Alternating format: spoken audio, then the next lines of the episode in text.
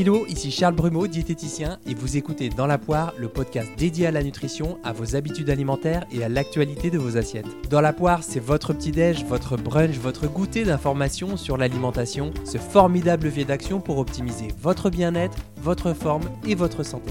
Mon but, c'est de partager mes connaissances et de vous donner des conseils du quotidien pour redonner du sens à l'acte de manger.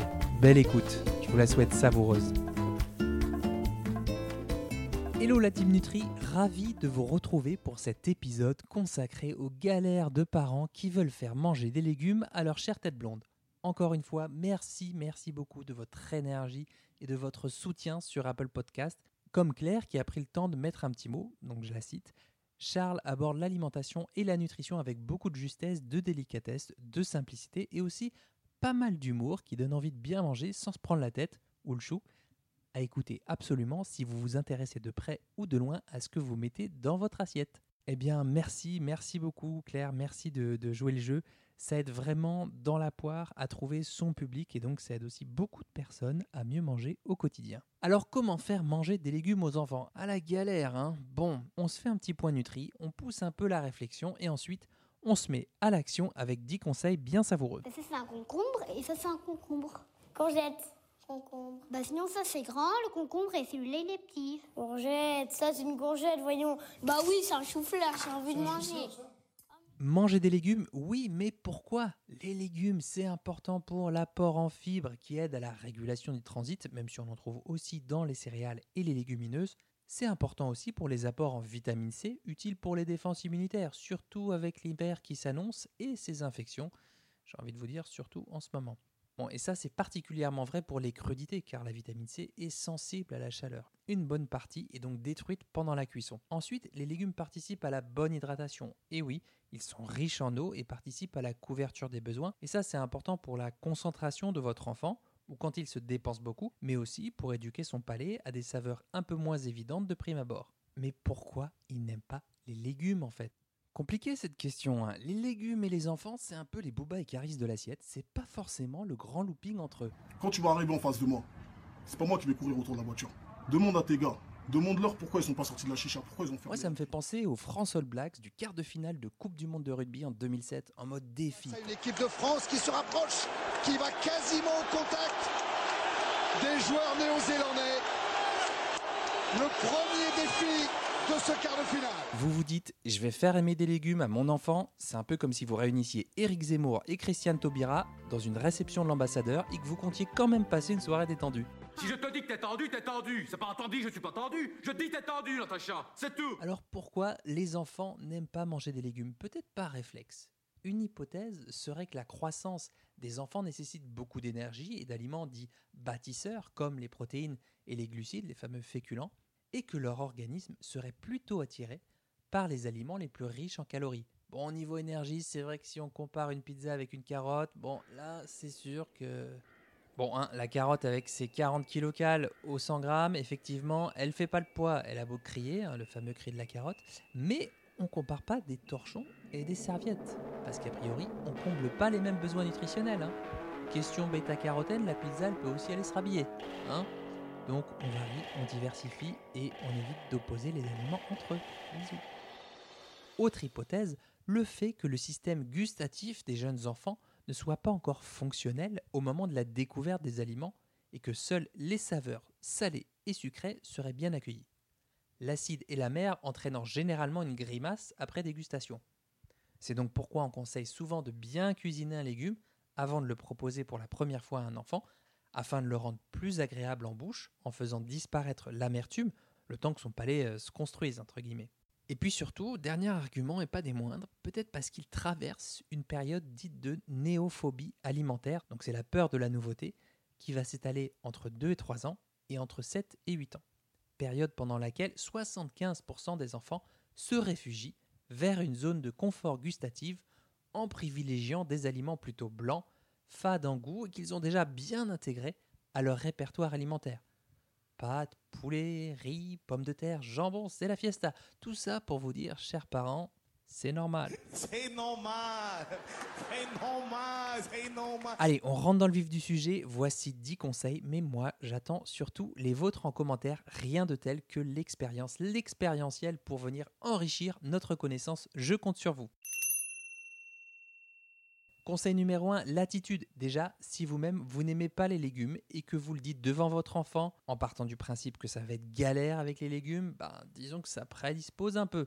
Et c'est tout à fait votre droit de ne pas aimer les légumes, mais vous pouvez aussi zapper pendant un moment le mot légumes, manger devant lui là ou les variétés que vous aimez bien et lui dire tranquillement que vous, vous aimez beaucoup l'aubergine ou la courge rôtie et que ça a un petit goût de noisette et que c'est trop bon. Sinon, autre option, laissez l'autre parent, s'il y en a un, proposer les légumes si lui les aime. Pas bête ça, hein Deuxième conseil, mangez-en devant lui, mais pas que, avec lui aussi, et avec les doigts si besoin, nettement plus fun. Et on travaille, entre guillemets, au passage, l'idée selon laquelle les légumes, c'est super boring, nope. Selon l'âge de l'enfant, ça peut être du manger main, très sympa, voire un peu transgressif. Et pour une fois qu'en tant que parent, l'idée de la transgression peut nous servir, on va pas se gêner. Anarchie dure. Pourquoi j'ai âgé Parce que transatlantique, monsieur.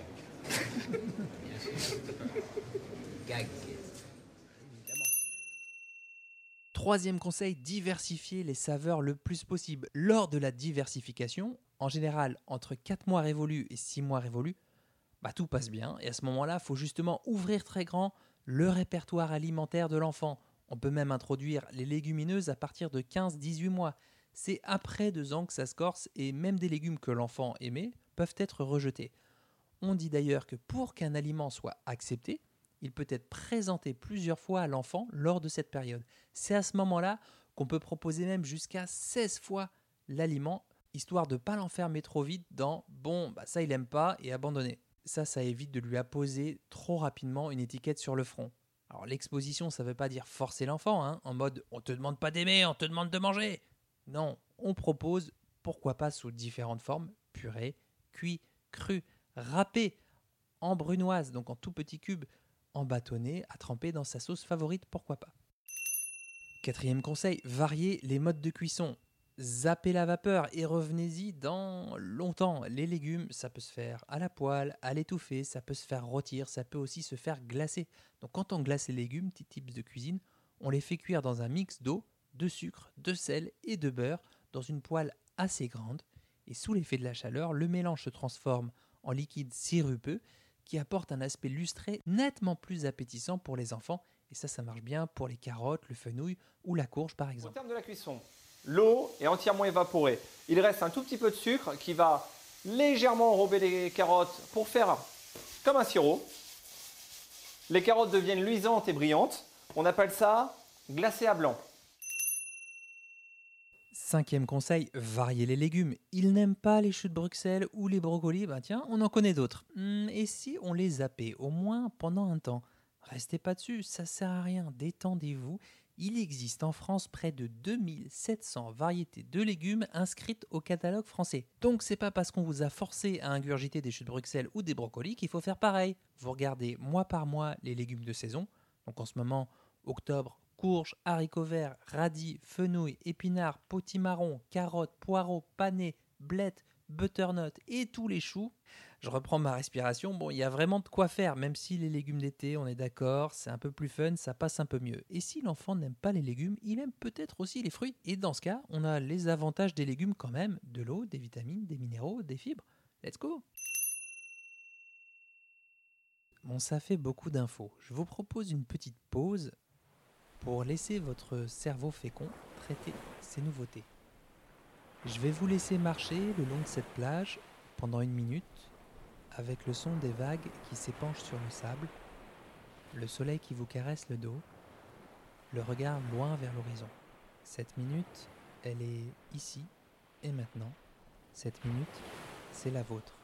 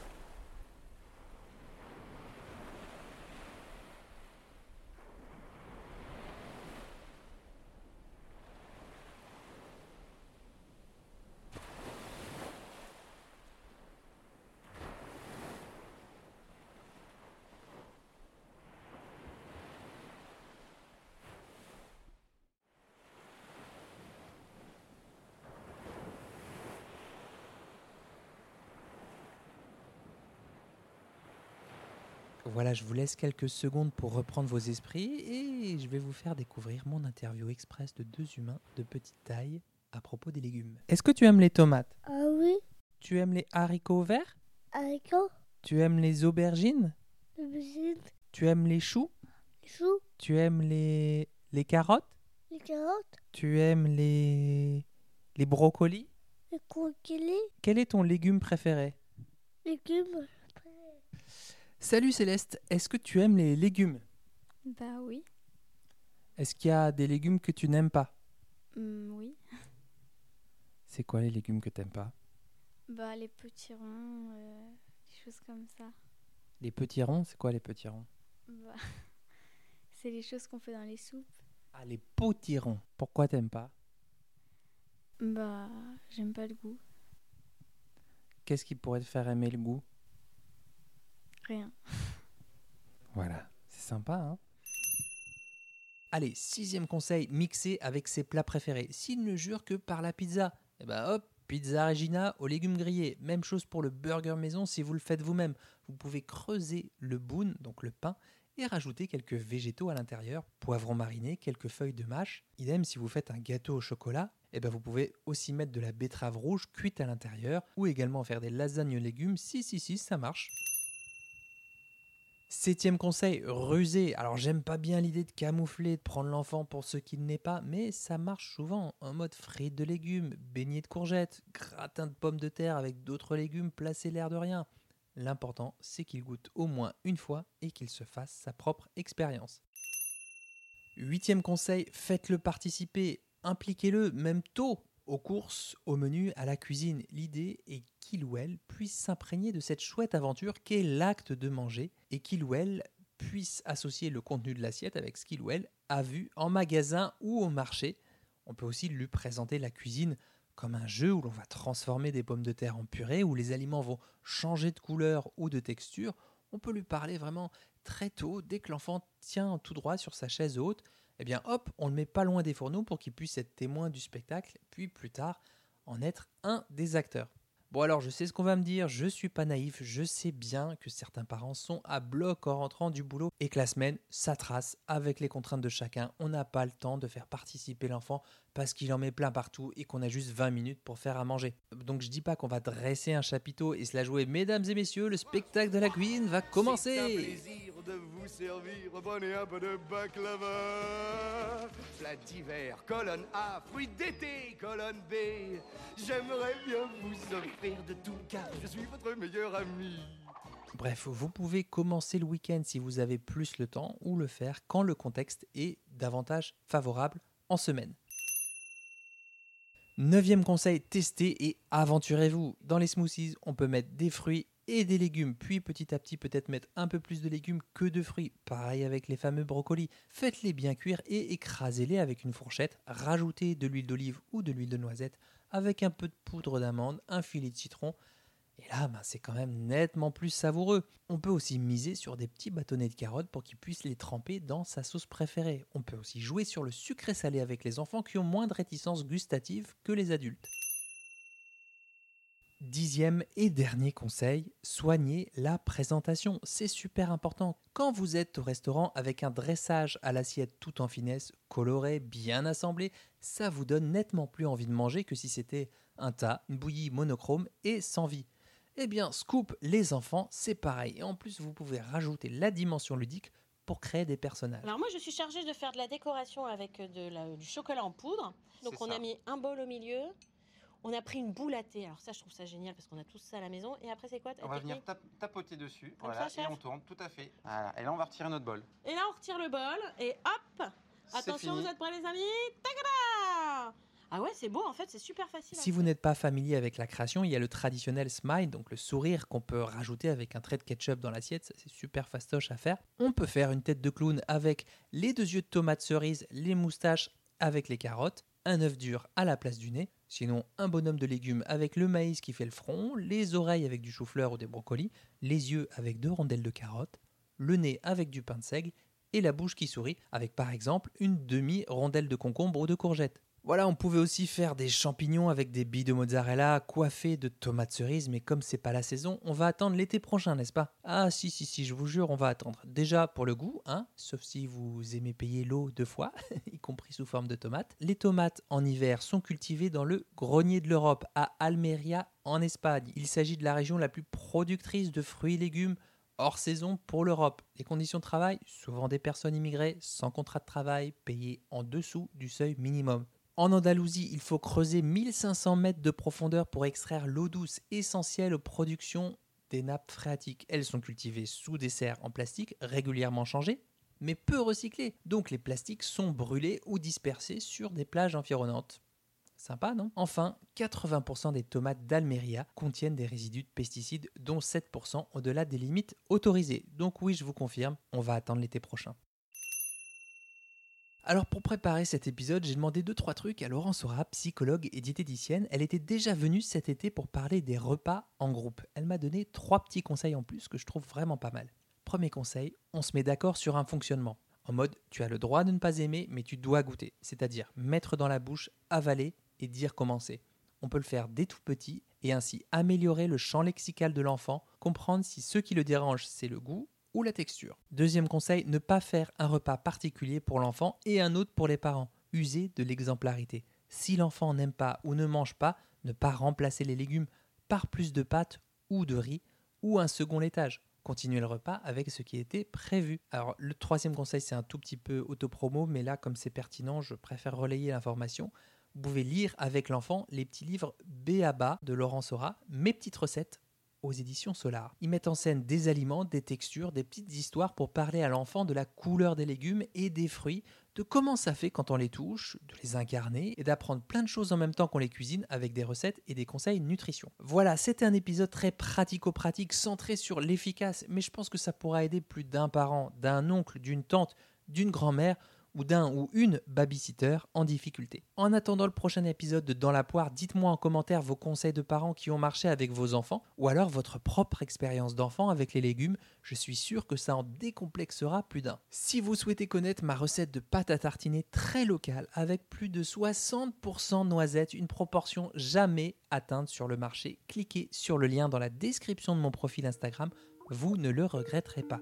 Enfin, pour celles et ceux qui auraient besoin de conseils plus personnalisés, en consultation ou à mon cabinet parisien, soit en visio si vous habitez loin ou en fonction des impératifs sanitaires, prenez rendez-vous sur doctolib.fr. Moi je vous dis à la semaine prochaine pour un Dans la poire express.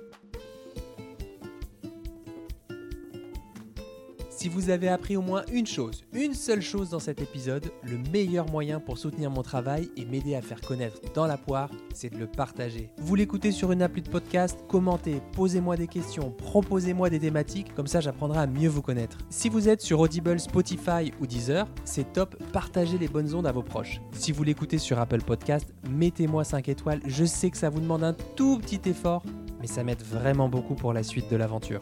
D'ici là, restons en contact sur le blog charlesbrumeau.com, sur Instagram à charlesbrumeau, où vous trouverez un lien pour me rejoindre pour une consultation en visio. Merci de votre écoute, de votre attention, de votre temps. Mettez-les au service de votre alimentation.